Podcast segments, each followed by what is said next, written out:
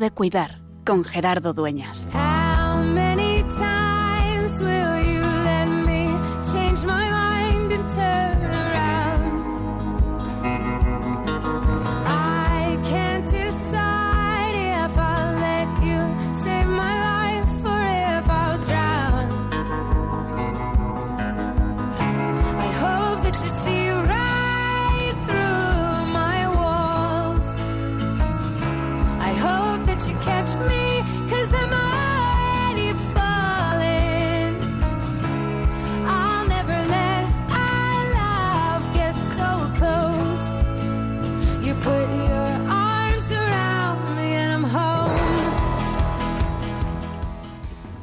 Estamos en la recta final del Adviento.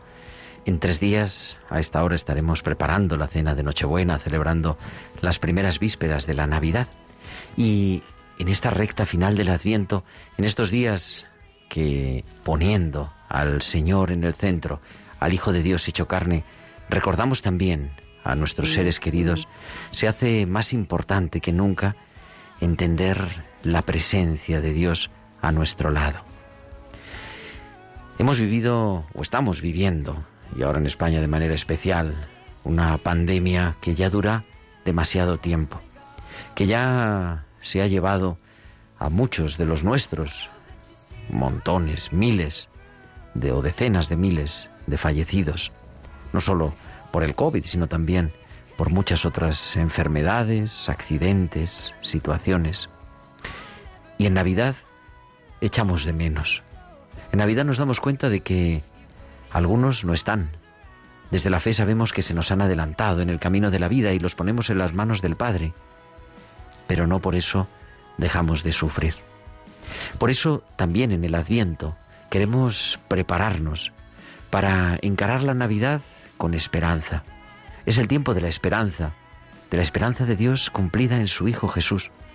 Es el tiempo de mirar a María, la mujer de la esperanza, la que sabe confiar y la que también tiene que, como hemos dicho en estos últimos programas, sostener la esperanza de los demás y afrontar la muerte, el asesinato injusto de su Hijo y ser testiga de su resurrección.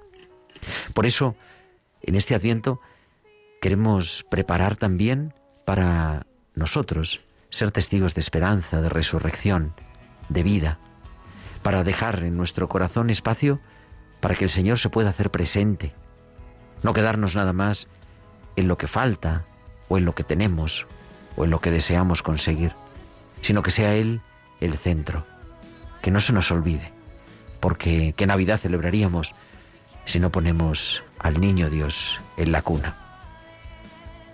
Tiempo de esperanza, tiempo de prepararnos y en Navidad Dios nos sigue recordando que es, que sigue siendo cada vez más tiempo de cuidar.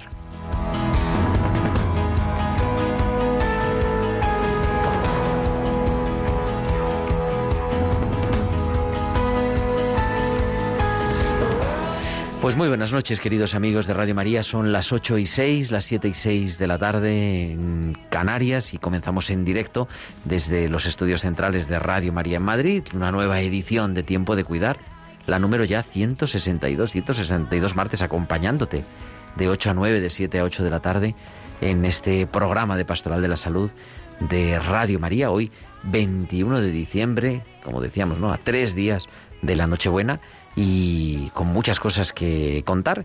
Lo primero, pues saludar al equipo que tenemos, un equipo de lujo esta noche. Al otro lado, en nada menos que en la capital de Lima, en la capital del Perú, en Lima, donde son las 2 y 7 de la tarde, está el padre Mateo Bautista, sacerdote religioso Camilo, especialista en duelo. Muy buenas tardes, querido Mateo. Muy buenas noches, Gerardo, para ustedes. Muy buenas tardes la ciudad de los reyes, aquí en Lima, capital del Perú. Y aquí un poquito más cerca, a un metro y medio de distancia, para mantener la distancia, está Lourdes Gutiérrez. Lourdes, muy buenas tardes. Buenas tardes, Gerardo. Buenas tardes a todos los oyentes. Que nos viene a acompañar en esta tarde recién llegada del 12 de octubre, donde es la gerente de los, ¿cómo es? La project manager. Project manager de la unidad pediátrica de investigación y ensayos clínicos. Vamos, es una persona muy importante, como pueden ustedes ver. El 12 de octubre, hospital en Madrid, especialista en bioética y bueno, que ha venido a acompañarnos esta tarde y digo, bueno, pues aquí tienes tu casa también, Lourdes, bienvenida. Muchas gracias, padre Gerardo. Y al otro lado del teléfono está Javier Pérez, nuestro querido compañero técnico. Javi, muy buenas tardes. Buenas tardes, buenas estoy, noches, ¿ya? estoy al otro lado del cristal. Al otro lado del de cristal, digo yo, del teléfono. Al otro lado del teléfono está Mateo, al otro lado del cristal. ¿Y de qué vamos a hablar en esta tarde? Pues vamos a hablar del duelo. Estamos eh, culminando la tercera serie de Elaborando nuestros duelos. Llevamos ya 24 programas con el de hoy, hablando del duelo, hablando de cómo encarar el sufrimiento, de cómo hacer que el sufrimiento no nos gane a nosotros, sino nosotros ganarle a él. Y hablando un poquito de eso, de la silla vacía, ¿no? Cómo, cómo pues afrontar las sillas vacías que nos quedan en Navidad por personas que faltan en la mesa, personas que han muerto y a las que echamos de menos y en Navidad quizá es una época especialmente sensible. Todo eso y mucho más y pues haremos un poquito de balance de esta nueva serie del de, duelo que culminamos hoy y como siempre, pues muchas más cosas. También en nuestro equipo que se me olvidaba, es en la producción Tibisay López, en la producción musical en esta tarde Bárbara Omar y queremos, Lourdes, que nuestros eh, oyentes no solo nos escuchen, sino que también se pongan en contacto con nosotros. Cuéntanos. Sí, podéis comunicar con nosotros con vuestros comentarios en nuestro correo electrónico, tiempo de cuidar arroba radiomaria.es y en las redes sociales, en Facebook somos Radio María España y en Twitter arroba Radio María Spain y podéis publicar vuestros comentarios con el hashtag almohadilla tiempo de cuidar. Y nos pueden enviar también mensajes de WhatsApp. ¿Tenemos WhatsApp? Sí, eh, podéis enviar vuestros mensajes al siguiente WhatsApp 668-594-383. Pues ya tenemos todo preparado. Vamos a viajar hasta Bilbao porque ahí nos espera, como cada semana, Valcisa y sus hospitales con alma.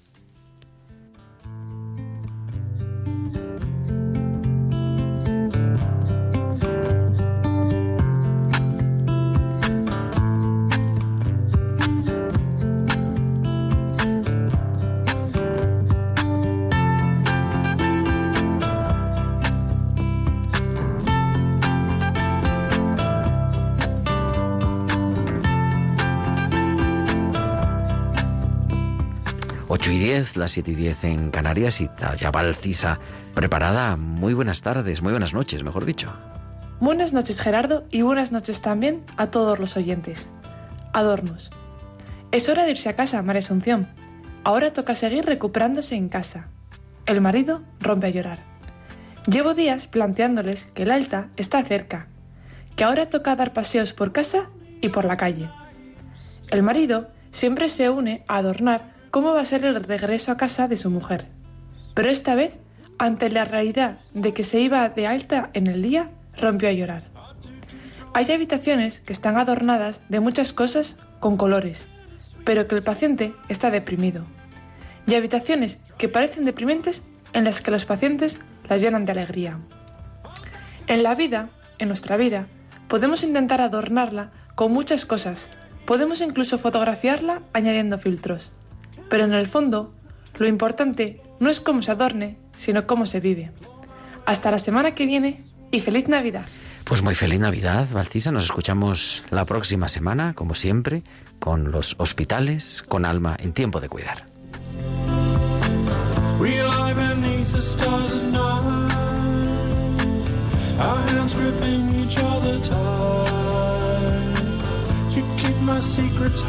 to promise to swear.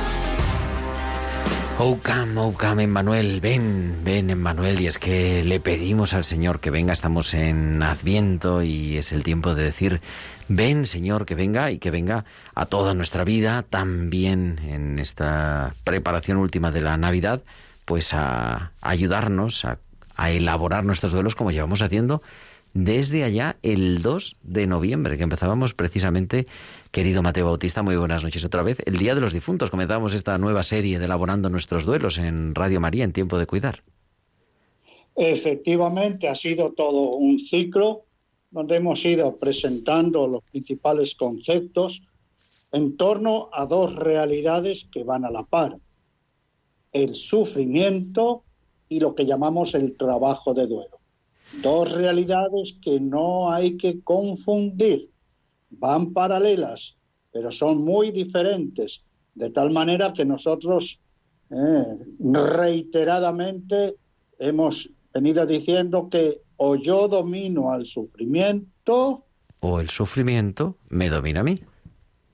Y en este recorrido, en este periplo, hemos también dicho que es muy importante que tengamos en claro conceptos básicos de cómo el sufrimiento, una vez que llega a nuestra vida, soy yo, es cada uno de nosotros, que lo tenemos que abordar con realismo y aceptación desde las seis dimensiones básicas imprescindibles para comprender todo misterio de la vida. En ese esquema antropológico elemental, la dimensión corporal, emocional, mental, social, valórica y espiritual.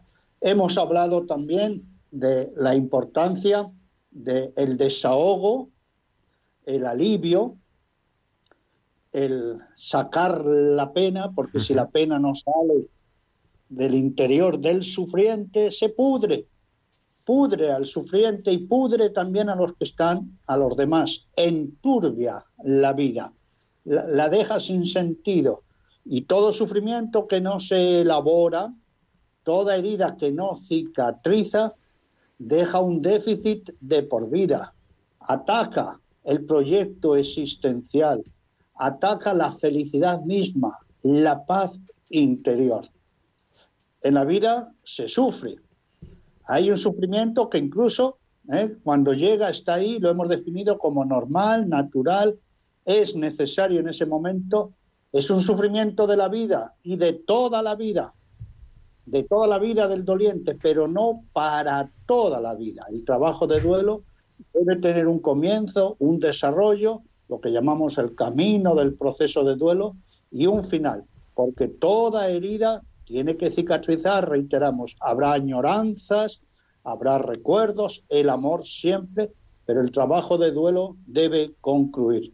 Y también, estimado Gerardo y querida audiencia, hemos tenido en este programa, y bueno, por supuesto, hemos diferenciado muy bien doliente de dueliente. Uh -huh. Bueno, ¿qué le parece, eh, Gerardo, que es importante esta diferencia entre doliente y doliente, porque el doliente no se puede quedar con su mero dolor, aunque es ¿no es así? Así es, yo creo que ahí es una de las cosas además que, que hemos apuntado reiteradamente en esta última serie, que es el doliente es el que tiene todavía la herida fresca, ¿no? Y, decía, decíamos, oye, es que el dolor hay que tomárselo muy en serio. El duelo duele, nos duele cuando muere un ser querido, cuando no lo podemos abrazar, cuando no podemos volver a, a hablar con él de la misma manera que hacíamos, pero no nos podemos quedar solo en ese dolor, en ese estar en duelo, en ese ser doliente, sino pasar de ser doliente a ser dueliente, o sea, el que está encarando el duelo, el que está en ese proceso de duelo, de elaboración, de ir sanando las heridas que tiene, por supuesto de echar de menos, pero de aprender a vivir el resto de la vida también con el legado de la persona que, ha muerto y saber pues introducir en, en nuestro día a día, en el día a día de la persona que ha sufrido la muerte de un ser querido, introducir ese vivir de una forma nueva, de elaborar el duelo, de encarar el duelo. Y hemos visto además, y yo creo que ha sido unos testimonios preciosos de que nos han puesto, vamos, la piel de gallina de cómo esto se puede hacer. Y esa ha sido también una de las claves de, de esta serie, que hemos, esta tercera serie, de elaborando nuestros duelos. Testimonios de personas que han vivido el fallecimiento de seres queridos muy importantes. Recuerdo, por ejemplo, de Jorge Ipuri, la muerte de su hija, ¿no? De 17 años y que decían, se me quedó esa frase marcada, ¿no? Perdimos el color de las cosas. Y sin embargo, como de ser dolientes, de que nada más les doliera, pues evidentemente, una desgracia tremenda, ¿no? La muerte de su hija, pasar a ser dolientes, pasar a encarar el duelo y a poder vivir la vida y, y, y incluso acompañar y hacer de su servicio mm, pastoral, de su compromiso cristiano, el poder acompañar a otras personas para elaborar sus duelos. Se me ocurría el primero de los testimonios, Mateo, el de Jorge Ipuri. Efectivamente, y por eso la persona no debe quemar etapas. Ha llegado el sufrimiento a nuestra vida, o lo hemos producido nosotros, ¿eh? o lo hemos fabricado nosotros. Y somos dolientes. Hay que encarar el sufrimiento, hay que reciclar ese sufrimiento. Pero si el sufrimiento somos nosotros mismos, el sufrimiento no es una cosa, entonces el trabajo de duelar es un trabajo sobre uno mismo. Así que tenemos que dolernos, tenemos que duelar y hay que sanar. Dicho de otra manera, hay que hacer todo un proceso, una iniciativa de un camino de sanación que en primer lugar pasa por resistir al sufrimiento, ese impacto terrible. Resistirlo porque le deja a uno parado, no sabe ni dónde tiene la mano izquierda ni la mano derecha, desorientado en la vida como en un pozo. Sí, primero resistir, pero poco a poco uno tiene que mirar a los ojos del propio sufrimiento, es decir, a sí mismo, y tiene que resilienciar y aplicando todos los recursos interiores, comunitarios y de la gracia, hay que llegar a cicatrizar la herida. Mire, recuerde, Gerardo, que incluso hemos tenido el testimonio de Susana, uh -huh. que murió su hijo asesinado. Sí. ¿eh? Recibió en la playa, ¿eh? aún con el casco puesto, unos tiros, eh, murió. Hemos tenido también el testimonio de Fernanda, que murió su esposo, antes había muerto un hijo. Un bebé, efectivamente. De Eva, que murió su, su marido en un accidente, además a, a miles de kilómetros. En, en Quito, e, Ecuador, con unos hijos pequeños. El último testimonio ha sido el de Jesús, Martín Bautista, La muerte de su sobrino, hermano. de su hermano, y murió también su padre. Y les hemos hecho a todos una pregunta, una pregunta atrevida, en realidad dos. Una si dialogaron con su propia muerte y otra si eran felices, si eran felices después de lo que habían pasado. Y recuerda, Gerardo, las respuestas que nos dieron.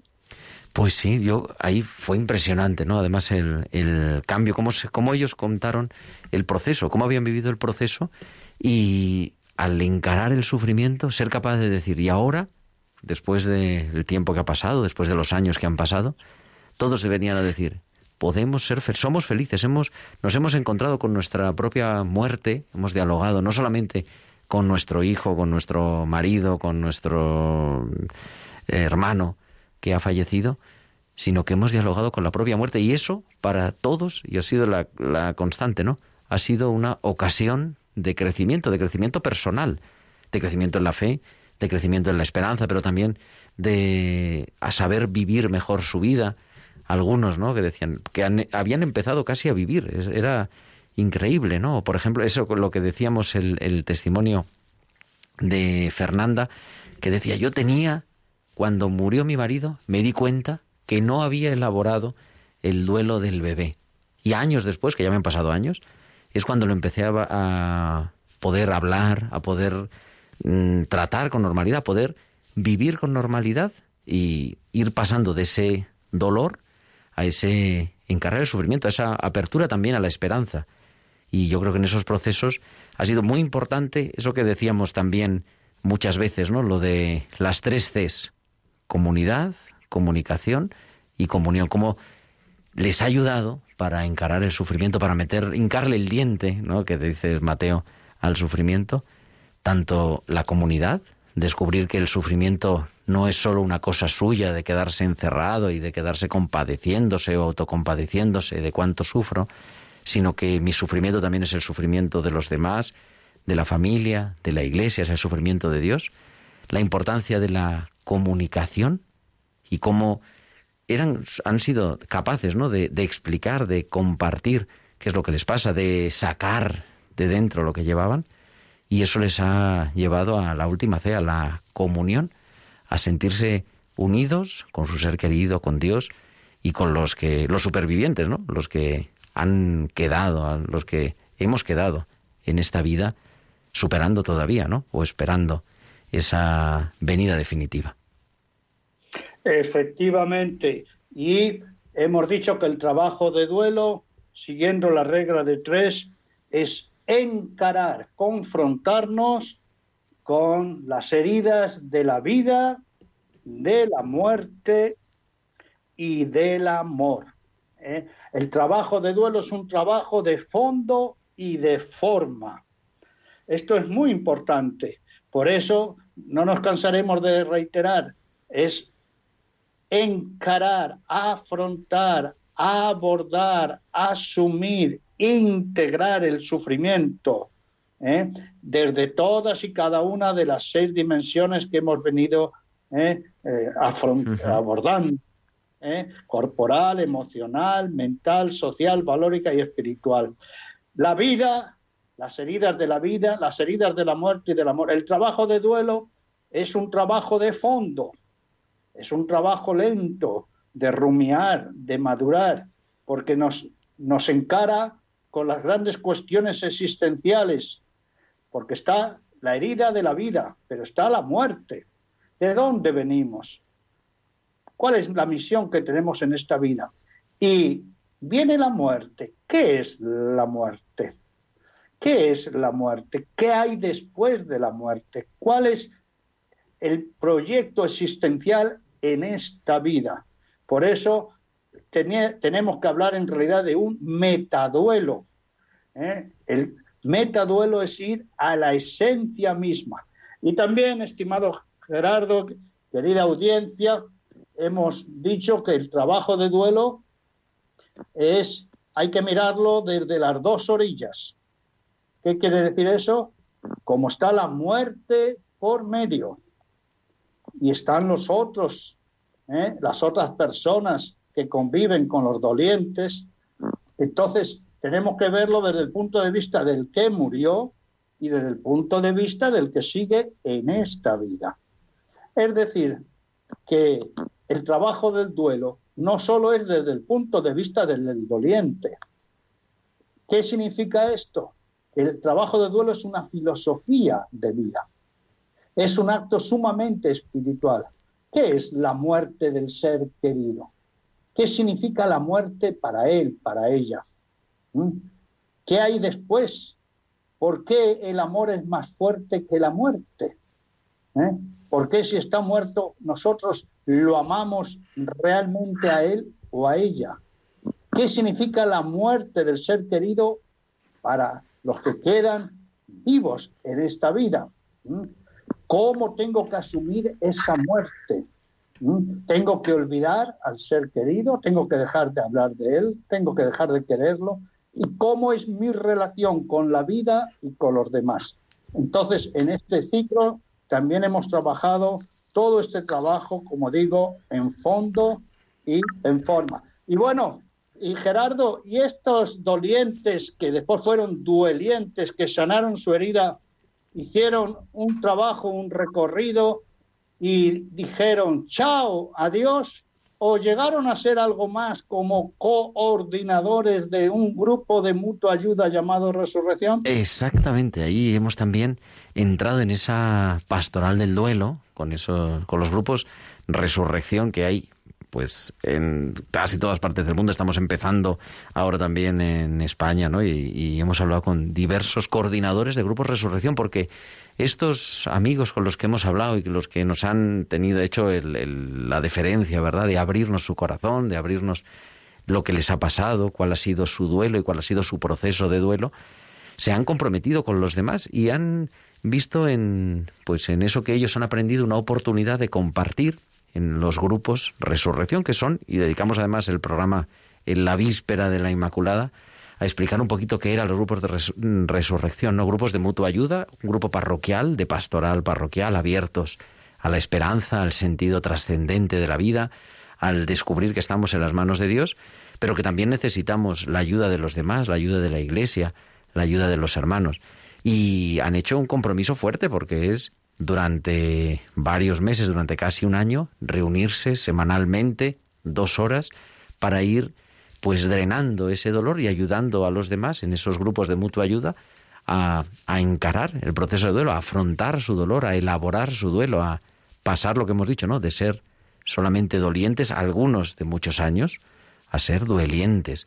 Y con su testimonio, con su presencia, también son capaces de pues ser testigos de que sí se puede, que es posible vivirlo así, que no es nada más una cosa teórica, no es solo algo que viene en los libros, no son solo el estudio de las fases del duelo, sino que eso se puede hacer, se puede vivir y ellos se han comprometido y ha sido, yo creo, pues parte también, ¿no? De, de su vida ahora, hoy en día, de los cinco testimonios que hemos visto, comprometidos con esos grupos de resurrección porque se han dado cuenta que en su vida les ha funcionado y quieren compartirlo con los demás, una manera de, pues de acompañar y de liberar el dolor de otros dolientes para que puedan ser duelientes y el lenguaje. Hemos insistido en este ciclo de elaborar el duelo sobre emplear un lenguaje adecuado. En el trabajo, en el proceso de duelo, y no olvidemos, queridas amigas y amigos, sufrimiento es lo que una herida trabaja conmigo. El trabajo de duelo es lo que yo trabajo conmigo mismo cuando sufro, porque cuando llega el sufrimiento a mi vida, ¿qué me convierte el sufrimiento? Soy una persona herida, sí, soy un ser sufriente, pero ¿qué soy? ¿Qué soy? Sanador. Soy un sanador herido, pero un sanador. Y en este ciclo hemos reiterado muchísimas veces que siempre la persona es más grande que el mayor de los sufrimientos. Y por eso es muy importante no emplear eufemismos.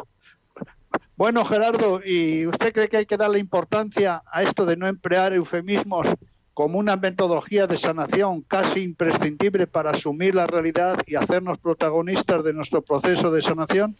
Pues yo creo que es importante, ¿no? Es esencial porque si no hablamos de que hemos perdido, como si hubiéramos perdido la cartera, a alguien o, y sin ser capaz de pronunciar muchas veces el nombre o decir que mi padre, mi hermano, mi hijo ha muerto, ¿no? Y pronunciar la palabra es empezar a, a mascarla, empezar a decir que estoy venciendo al sufrimiento y como eso es mm, hemos escuchado, ¿no? Con mucho dolor, incluso personas, recuerdo, me parece, Susana, ¿verdad? Que su, hijo murió en, de un disparo, cómo después fueron capaces, su, el hermano, el hermano, o sea, su otro hijo, de enfrentar con los, y vamos, no enfrentarse, sino conversar con los que habían matado a su propio hermano, ¿no? Es una manera de no esconderse, sino de ponerse de frente.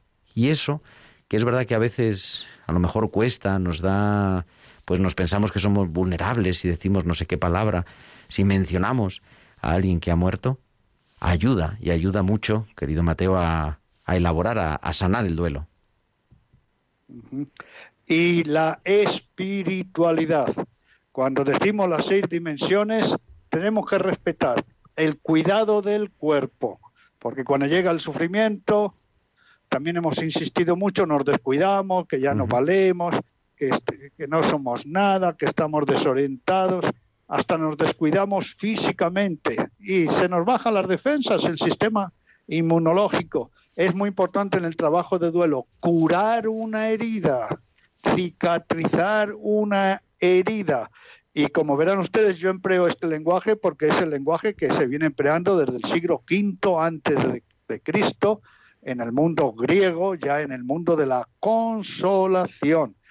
Y el mundo, la dimensión emocional. Es muy importante trabajar los cuatro sentimientos básicos, alegría, tristeza, miedo, enojo, el amor y el apego. El amor y el apego. La dimensión mental. No podemos vivir con ideas insanas. No podemos tener una, una cosmovisión, ¿eh? por ejemplo, dolorista, una actitud ¿eh? de víctima, ideas insanas. Todavía hay personas que siguen diciendo, no pienses tanto en tu ser querido que sí, ah, porque vas a sufrir más, por favor, o, o no lo recuerdes, así no sufres, ¿no? Como también decirle, no lo quieras, así no sufres. Entonces, en este ciclo hemos hablado también de la fenomenología del sufrimiento y de la fenomenología del trabajo de duelo. Hemos recordado que el sufrimiento tiene las notas de, primero, gran intensidad, después que tiene duración. El sufrimiento echa raíces, se mete en todas las dimensiones de la persona. Ojo que el sufrimiento pasa factura, pero el sufrimiento tiene también otra nota. ¿Cuál es? Una es un toque de alarma.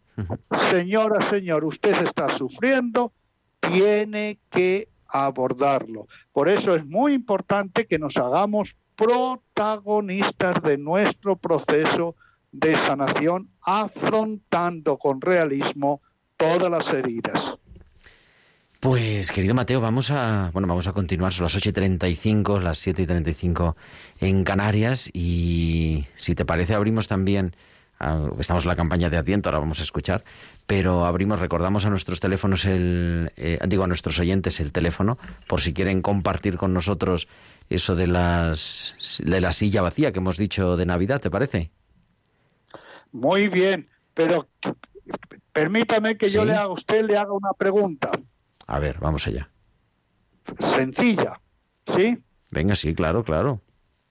Cuando usted mira una botella y está por la mitad, ¿qué es lo que usted ve? Pues una botella por menos. contenido, la ausencia. La, ah, la- lo que existe o lo que no hay. Hombre, yo soy más de ver lo que hay todavía en la botella que lo que falta, pero bueno, se puede ver las dos cosas, Y- claro. Y en el trabajo de duelo, si usted mira una silla ¿eh? donde había se sentaba un ser querido, usted mira la ausencia o la presencia espiritual. Eso es, yo creo que el reto, ¿no? Aprender a ver no la ausencia, sino aprender a que el otro está de otra manera, en las manos de Dios. Por eso el trabajo de duelo, recuerden, es una lógica del sufrimiento que se enfrenta a la lógica del trabajo del duelo.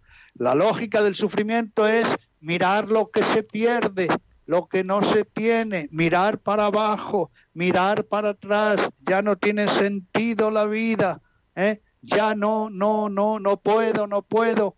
¿eh? Miro las carencias, la- las ausencias, ¿eh? me ensimismo en mi sufrimiento, nadie puede entenderme. En cambio, ¿qué es la lógica del trabajo de duelo? Yo soy más grande que el sufrimiento. ¿eh? Y el, el trabajo de duelo mira hacia adelante y hacia arriba. El trabajo de duelo trabaja un proyecto existencial, la felicidad de fondo en el alma.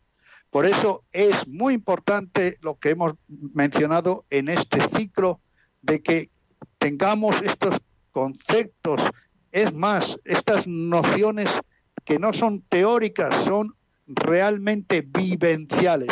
Y bueno, eh, estimado Gerardo, yo tengo, yo tengo un recurso que es, creo, fundamental para trabajar los duelos en tiempos de Navidad.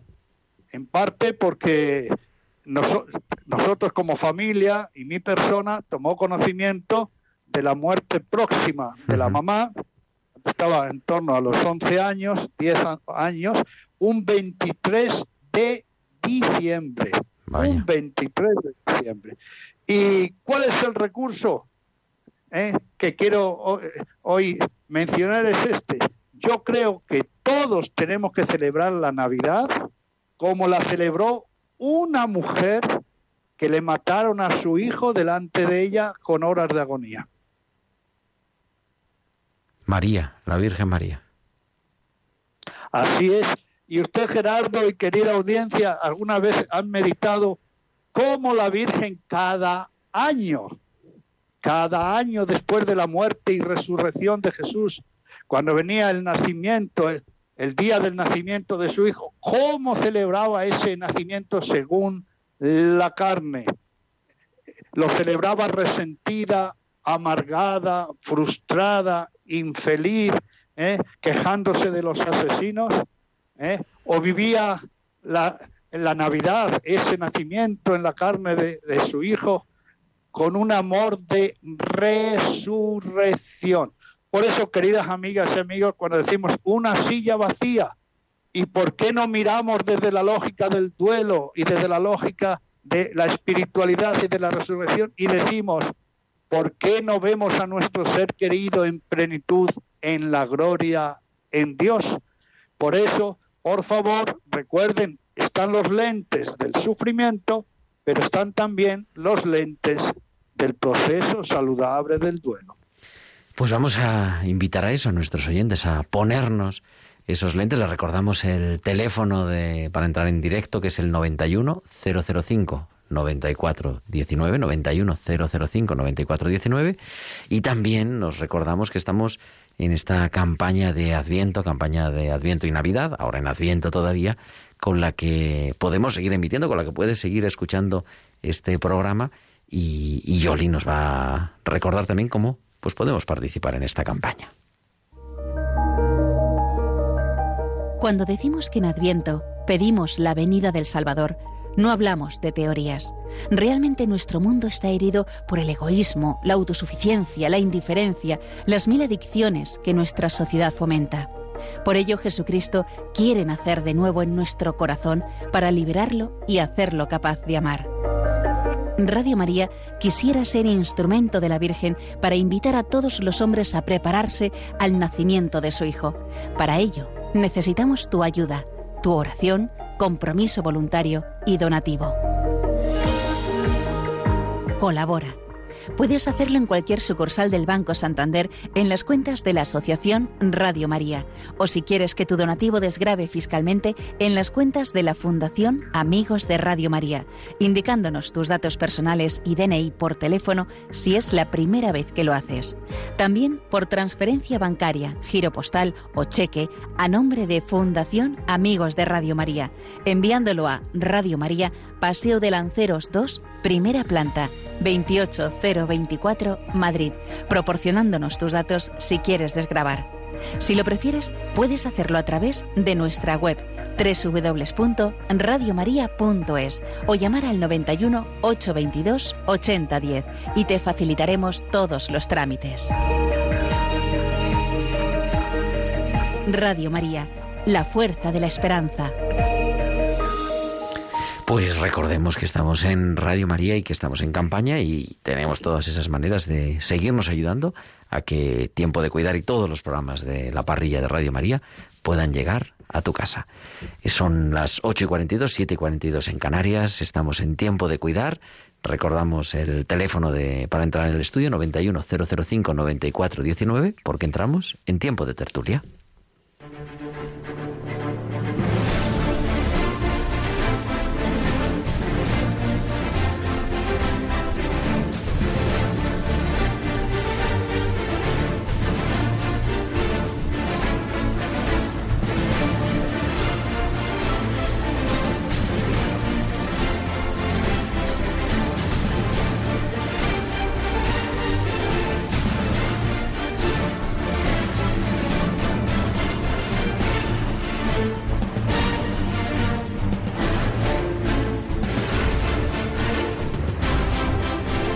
8.43, 7.43 en Canarias. Entramos en la recta final de Tiempo de Cuidar de este 21 de diciembre y estamos hablando del duelo con Mateo Bautista desde Lima, también aquí en el estudio con Lourdes Gutiérrez y con oyentes que se nos incorporan a la tertulia. Vamos a saludar a Rosario que nos llama desde Castellón. Muy buenas tardes, Rosario.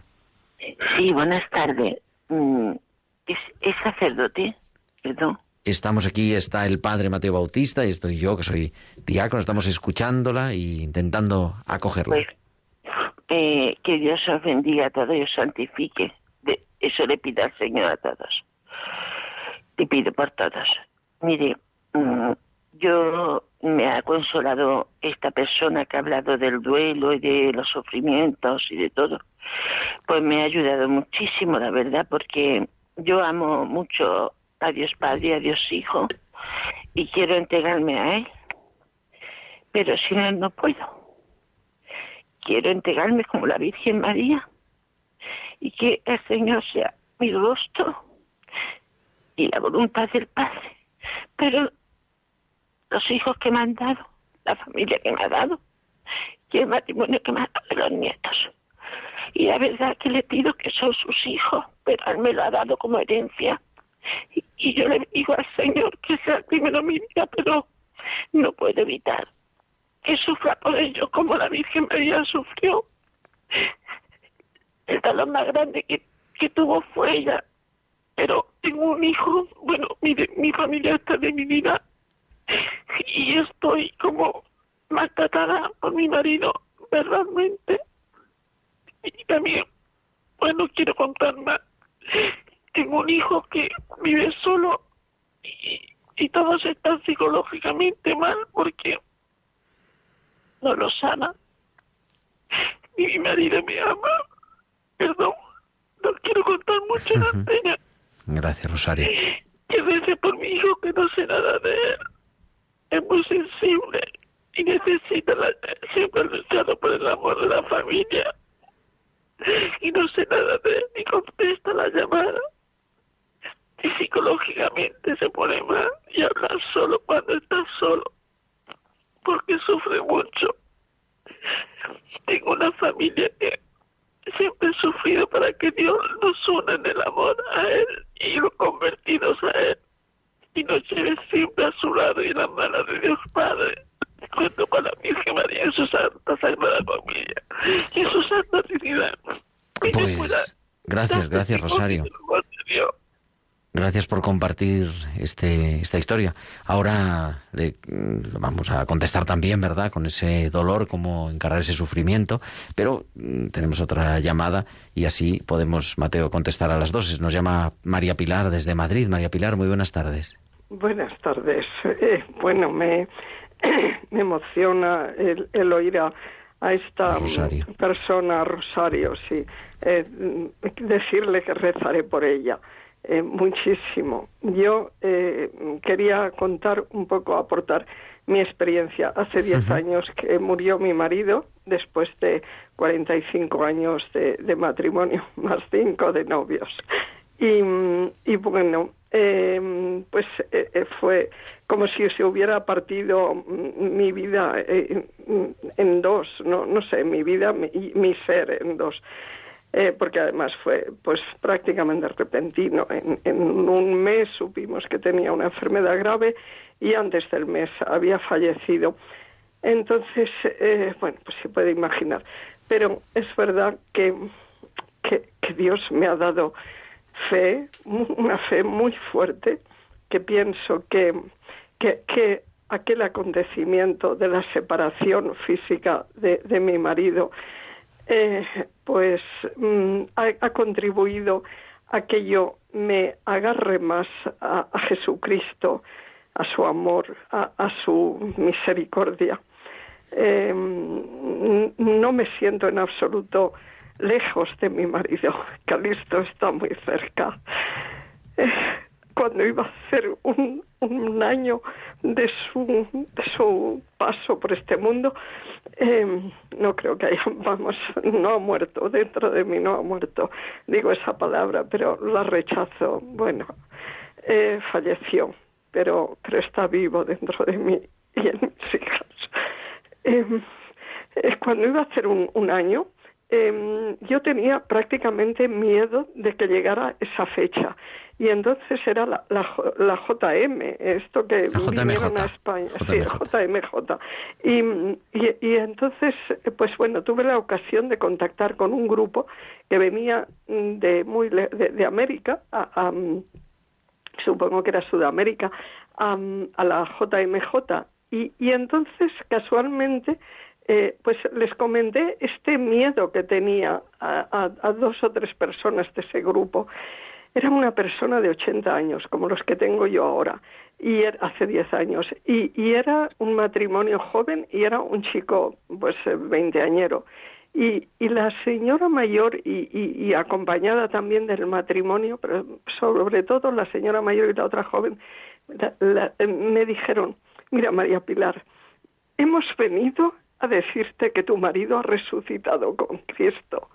No se puede imaginar el consuelo que aquello fue para mí. Eh, Pues no muchas gracias, gracias María Pilar por, por compartir también la historia, esa historia de esperanza. Eh, pues tenemos más llamadas, pero Mateo, por, para darles una palabra ¿no? a Rosario, a María Pilar. Sí, en primer lugar, eh, de Rosario, mire, se- ya por la voz se ve que es una persona buena, una persona sana. Y nos ha recordado Rosario con su experiencia cómo el sufrimiento es personal, pero no es individual. El sufrimiento es más comunitario, más familiar, más social de lo que nos creemos. Es más, las malas relaciones humanas son la mayor fuente de sufrimiento. Por eso es muy importante cultivar las tres Cs que usted nos ha recordado, Gerardo. Comunidad, comunicación y comunión. Por eso, Rosario, es muy importante que usted no se aísle, pida ayuda, participe de su parroquia, ábrase ¿eh? a otros entornos, ¿eh? desahógese, escuche, haga una vida comunitaria, haga también un servicio, pero afronte todo con realismo. Y también a María Pilar, ¿eh? escuchándola, digo, qué importante es recordar que para afrontar todo sufrimiento tenemos que trabajar los tres tipos de recursos que tenemos. Todos los recursos interiores, pero tenemos los recursos comunitarios, la mutua ayuda. Lo que más sana en el sufrimiento es la gente. El mejor remedio para el hombre, para la mujer, siempre es el hombre, es la mujer, la compañía, la amistad, la franqueza. Tenemos los recursos personales, los recursos comunitarios y tenemos los recursos de la gracia. Entonces, todo sufrimiento hay que hablarlo, porque si no lo hablamos, nos hacemos una nuez, el sufrimiento queda dentro, se hace un callo. Recuerden que nos pasa factura, hay que afrontarlo. Nunca olvidemos, o yo domino al sufrimiento o el sufrimiento me domina a mí. Por eso, ¿eh? hagamos un auténtico proceso de duelo, hagamos un camino con una metodología de sanación, pidamos ayuda, dejémonos ayudar y afrontemos con todo realismo el sufrimiento hasta que sane de raíz. Pues yo creo que ahí lo vamos a dejar también con las llamadas porque para poderles atender. Y Mateo, agradecerte y decir que bueno que seguimos, tendremos siguiente serie de elaborando nuestros duelos, ¿no? Pasado el pasado la Navidad. Bueno, ¿eh? Co- como ya hemos dicho que el sufrimiento mira para abajo y para atrás ¿eh? y nos hunde. En cambio, el trabajo de duelo, que es sanación, que es proyecto de vida, mira hacia adelante y hacia arriba. Así que nosotros seguiremos mirando hacia adelante o hacia arriba. Pero sí me gustaría que nos dijera, Gerardo, de todo este ciclo, ¿qué fue lo que a usted más le, le llamó la atención o incluso de lo que más aprendió? De una forma... Lo que más breve, aprendido- lo que he aprendido yo. Lo que más me ha gustado y lo que he aprendido es la pastoral del duelo, los grupos Resurrección y cómo la necesidad de que también en pastoral de la salud y la parte que me corresponde aquí en Madrid ponerlo en marcha porque es una herramienta, una oportunidad de ayudar a tantas personas en su sufrimiento, de cuidar a los demás, que es lo que queremos en esos grupos Resurrección, grupos de mutua ayuda en duelo. Muy bien, es todo un desafío y miren, yo tengo, me ha quedado una impresión cuando daba el testimonio nuestra querida coordinadora Eva, ¿eh? de Villanueva de la Cañada, en Madrid. Cuatro años desde que había muerto su esposo en Quito en un accidente. Y después llamó una señora que hacía cuatro años que había muerto su esposo, ya mayor, y tal, después de una enfermedad. Y esta señora hablaba, así lo percibí yo, prácticamente como si no, no hubiese pasado ni, ni un día, ni una semana. ¿sí? Y yo decía, ¿cómo puede ser que Eva, que murió su marido joven, ¿eh? de una manera trágica, con hijos pequeños a la distancia, que tuvo que afrontar tantas dificultades, y ahora es coordinadora, y escuchamos también otro testimonio precisamente de, de esta persona que nos hablaba de su sufrimiento y de un proceso que no estaba elaborado. Yo creo que esto es lo que tenemos que sacar de este ciclo. El sufrimiento por sí solo no se va. No se va porque el sufrimiento no tiene patitas, el sufrimiento somos nosotros. El sufrimiento, al ser nosotros, tenemos que hacer un trabajo interior. Solo se transforma el sufrimiento si se transforma el sufriente. Y para eso tenemos que tener la humildad y la grandeza de pedir ayuda y de dejarnos ayudar. La ayuda interior nuestra, todos los recursos interiores nuestros, de la comunidad y de Dios. Y por eso el Grupo Resurrección de Mutua Ayuda y la Pastoral del Duelo es un desafío para toda la Iglesia. Querido Mateo Bautista, muchísimas gracias y feliz Navidad. Muy bien, feliz nacimiento del Salvador y no nos olvidemos, celebremos la Navidad como lo celebró la Virgen María, que pasó ni más ni menos que por la muerte de su hijo delante de ella. Que cuando digamos, ¿cómo hacemos? ¿Cómo hacemos? Miremoslo a ella. Y si miramos una silla, un solo que está vacía. La presencia y la felicidad de nuestro ser querido. Un abrazo. Pues muchísimas gracias, un abrazo y Lourdes, una frase para terminar de tu máster. Pues mira, paradójicamente eh, mi trabajo fin de máster fue acerca de las fases, fases del duelo. Por tanto, me gustaría cerrar este Venga, programa con la siguiente frase que cerré mi trabajo fin de máster. El dolor es indicador de amor. Nadie puede amar sin dolerse. Muchas gracias, Gerardo. Pues muchas gracias y feliz Navidad también para ti. Igualmente para todos. Y muchas gracias a Javier Pérez en el control de sonido. Y a todos vosotros, queridos oyentes, nos escuchamos el próximo martes. Será ya 28 de diciembre, fiesta de los santos inocentes. Habremos celebrado la Navidad. Así que os deseamos, os deseo una feliz, una santa Navidad con el deseo y con mi deseo de bendición. Un abrazo de vuestro amigo el diácono Gerardo Dueñas.